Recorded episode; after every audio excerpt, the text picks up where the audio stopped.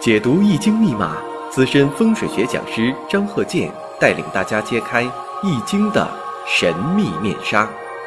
周易新天地，五行解奥秘。请听周易五行。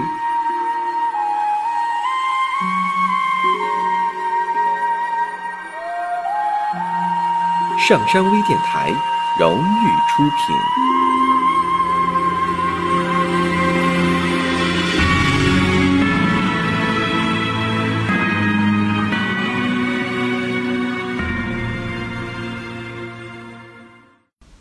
大家好，我是张鹤剑。周易五行啊，我们接着上一堂。上一堂啊，讲了两个例子，就是如何对悬空风水住宅进行布局。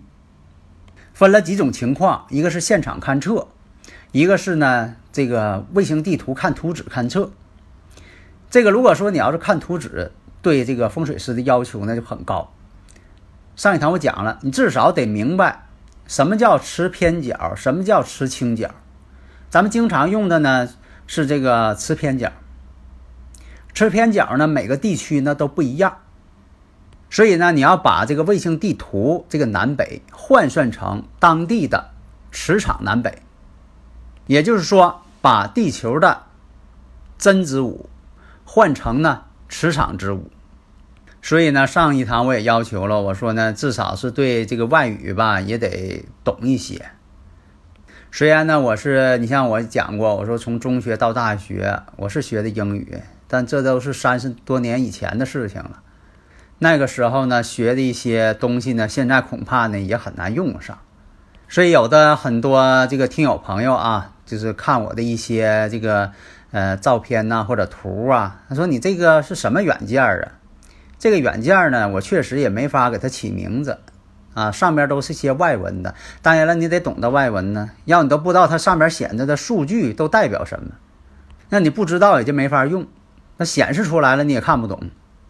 所以我以前讲过，我说这个勘测呢，不光是罗盘所显示的，你还得了解呢，就说吃偏角、吃倾角、重力场等等这方面。大家呢不知道这个注意到没有？就是我们这个风水罗盘呐，这个天池里边这个池针呐，为什么这么小？以前我也讲过，那有的人说了，干脆换个大的得了呗，换个一扎多长那个大池针，啊，像地址罗盘那种大池针，那放里看的不更清楚吗？其实只知其一不知其二。你像我以前讲这个我创立的十九针法，这十九针法观测法吧，针就得呢池针小。为什么呢？你必须观察持针的颤抖、颤抖情况。如果说你整个大持针，或者现在有那种侵油的，就是它那罗盘呢是里边侵着油的阻尼，叫阻尼罗盘啊，它不带颤抖的，它就会转。如果说你用那一种，你就没法看清楚那个持针轻微的抖动，你无法观测这个地点磁场的一些不规则变化。你像以前这个风水罗盘的磁针总抖，说明这地方风水磁场不好。从科学角度讲也是一样啊，说明这个地方磁场它经常变化，经常变化呢对人体是有伤害的。大家学物理知道啊，经常变化的磁场会让这个闭合的金属线圈产生不稳定电流。那作为一个生物体来讲，你说总在一个变化的磁场当中。啊，其实呢，它对人体呢是有伤害的。这样说，你这个住宅呢，你选的这个卧室最好边上别是这个电梯井。如果有电梯井经常动，那对人体呢也有影响。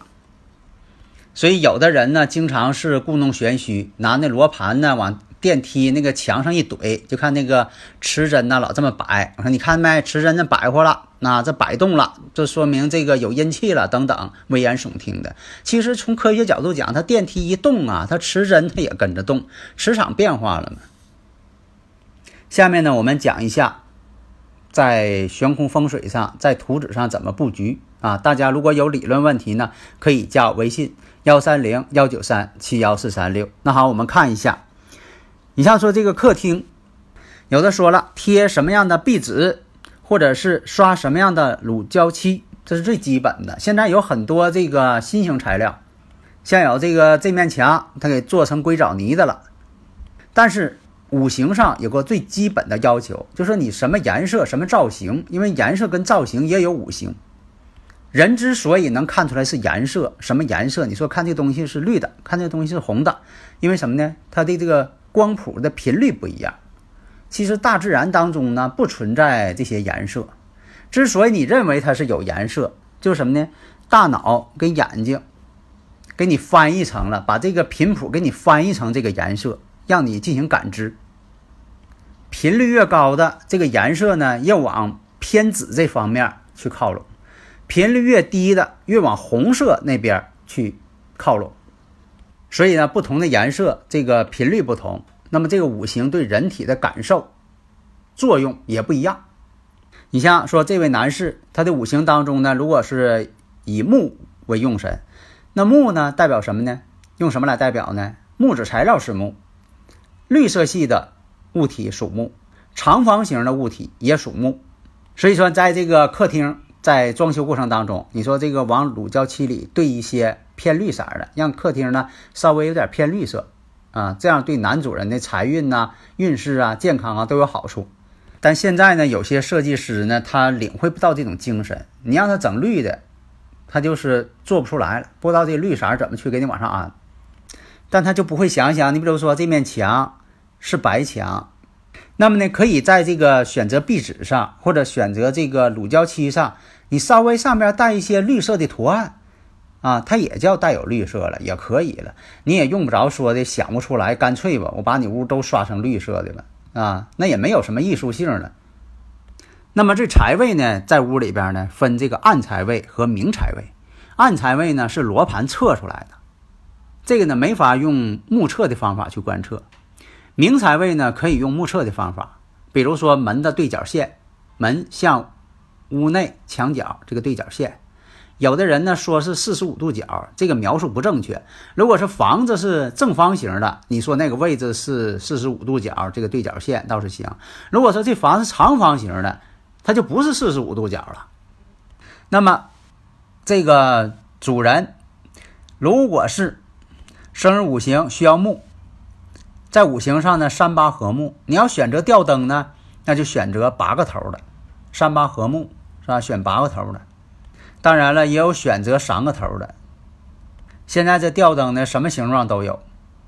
另一个要求什么呢？沙发上方还有床头上方不能安射灯，因为人呢，这个大脑百会穴呢，怕有强光照，而且你这个床头上这个棚顶你安上射灯，利用率并不高。你说你躺在床上看书吧，这个射灯呢？照你眼睛上还晃眼睛，没有什么用。你说沙发顶上你安个射灯，照你脑袋顶上，你也觉得很别扭，没有什么用。而且在风水上这是有害的，因为什么？这灯光啊，从正前方或者侧方打在人脸上的时候，瞅着人呢还是很随和的好看的。如果说啊，这个灯你自己试验一下啊，这个黑屋子里，你说呢？我这个鼻子下边我安个灯，从下边往上照。然后你给自己来个自拍，你看你自己什么形象？如果说这个灯搁脑袋顶上射灯一束光从脑袋顶上照下来了，你再给自己来个自拍，你看看自己什么形象？所以古人讲究这个风水的灯光啊，也是很讲究科学的。那么卧室呢，要求什么呢？最好是吸顶灯，因为这个吸顶灯呢不压床。那么餐厅，餐厅这个餐桌。餐桌的上方呢，一定要有餐吊灯。这个餐吊灯呢，要求什么呢？三盏以上，一般都是三盏。天地人三，天地人嘛，三才嘛。如果要是多盏，更好一些。绝对不能单盏。单盏什么意思？孤独之象，孤灯独明，自守青灯，那属于孤独之象。你像有很多挂这个风水帘的、水晶帘的，要求呢，我这边要求什么呢？必须得有这根数，多少根儿？这个根数呢是按照这个生日五行喜用神来定多少根数，看尾数。这个呢不能用这个起名的数理来定啊，这个呢他自己有自己的数理。长度呢最好用鲁班尺的长度。所以有些这个打家具呀，你像这个帘儿啊等等啊，要求尺寸的哈，或者是床离窗户有多远多近，啊，也有一些尺寸的。你像说还有这个户型不正的，本身它这楼就是这个偏的，屋里边呢这个墙呢都不是平行的，呈弧形的，屋都是呈扇子面的，扇子面那种形状的。那这个呢要求在这个装修过程当中吧，尽量归方。归方的方法呢有很多，因为在以前呢，我这个做过很多这个现场一些勘测啊，归方呢我也呃想了很多办法，有了很多创意。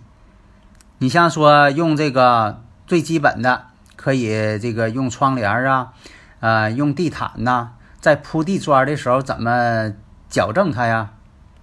用家具怎么去纠正啊？让它归方啊，这不就做的好一些了吗？你像说有新婚夫妇的，或者要二胎的，求子的，求健康的，是吧？那你要求这个床应该是什么材质的？是木床还是铁床啊？是这个金属材质的床啊？有的说金属材质的分什么呢？你像说这个铁床是金属的，旅行材的床呢，它也叫金属的。你要使用鲁班尺长度呢，那就得取这个柜子这个长度。你像别说给孩子选这文昌位。书桌怎么摆呀？椅子怎么摆呀？摆在文昌位呀，啊，这文昌位是用罗盘测出来的。所以说，像这个客厅摆沙发，我也说了，一定是要做官做财，绝对不能让沙发呢摆在凶位上。那有的说了，那一个是沙发的位置，一个是电视背景墙的位置。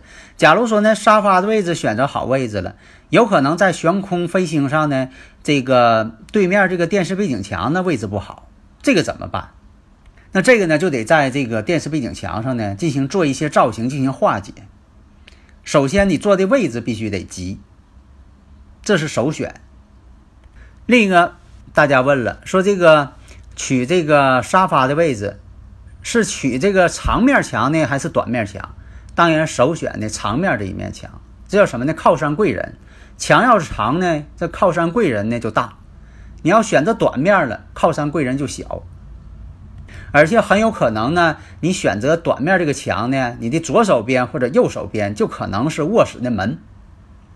那还有的听友朋友问了，那你说这个沙发是一进入户门是看到沙发为好呢，还是一进门看到这个电视背景墙为好呢？当然了，还是以沙发坐在禅位官位为最主要。如果说沙发两边都行，你说也可以摆在东边，也可以摆在西边，都行，那就最好什么呢？开门呢，看着电视背景墙。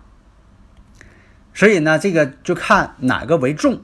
如果说的，一进门看到这面墙呢，正好是财位官位，那放沙发呢也无妨。关键看沙发这位置是财位还是官位，还是文昌位。还有的朋友问了，说鱼缸摆什么地方？这就看看呢，户主人的生日五行适合不适合水。如果说的忌水的话，建议呢就不要摆鱼缸了。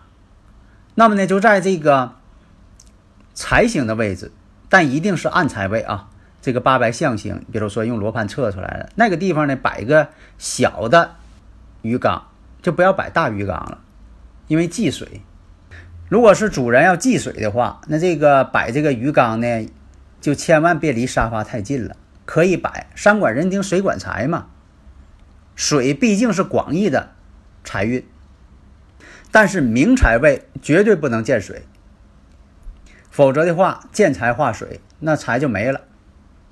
所以呢，就这几点：第一，大门口做什么样地心儿，放什么样吊灯，有没有玄关柜儿。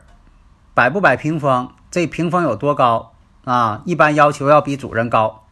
有前通后通怎么办？前通后通，人财两空，这一定要化解。化解的方法呢？我上回讲了，有好多种。客厅，客厅呢一定要按照这个悬空飞星来布局。最重要的要参考主人的生日时辰。书房也要参考主人的生日时辰。在古代来讲呢，这个呃书房跟客厅呢看男主人。卧室、厨房看女主人，就说呢，一定看男女主人的生日时辰，各看各的。所以说以前有人问了，那你是以男主人为主啊，还是以女主人为主啊进行装修啊？那就是分别看。孩子呢就看孩子的，那小孩那屋儿童房，那就看他的生日五行，应该用什么材质啊，什么颜色呀？啊，以至于说的用什么一些造型啊，床摆什么位置啊，书桌摆什么位置啊？是文昌位不？是利健康的不？你像老人那屋就得按照老人的生日五行。当然了，你像说以前这个呃分房要求，西南坤宫一般都是主人位卧室，这个卧室呢是按照这个女主人来定的，男方呢跟着女主人啊，呃书房呢看男主人。客厅呢也是看男主人，你像说这个正宫，正宫呢以前代表长男，东北这艮宫少男，坎宫中男，然后西北乾宫代表男主人，西边对宫代表家中的少女，西南坤宫那就是女主人，离宫代表家中的。中女就以前的二姑娘啊，大白话讲。那么巽宫呢，代表长女。现在来讲呢，我认为呢，用年龄来分，因为家中呢很少说的有六个孩子。现在啊，而且呢，就说的未必呢，说的正好是三个男的，三个女的啊，这也是很少见。所以这用年龄来分，这个年龄段呢，以前我讲过啊，都是几岁到几岁属于这个少女，几岁到几岁。属于这个中女，几岁到几岁代表长女，是吧？用年龄来分，啊，好的，谢谢大家。登录微信搜索“上山之声”或 SS Radio，关注上山微电台，让我们一路同行。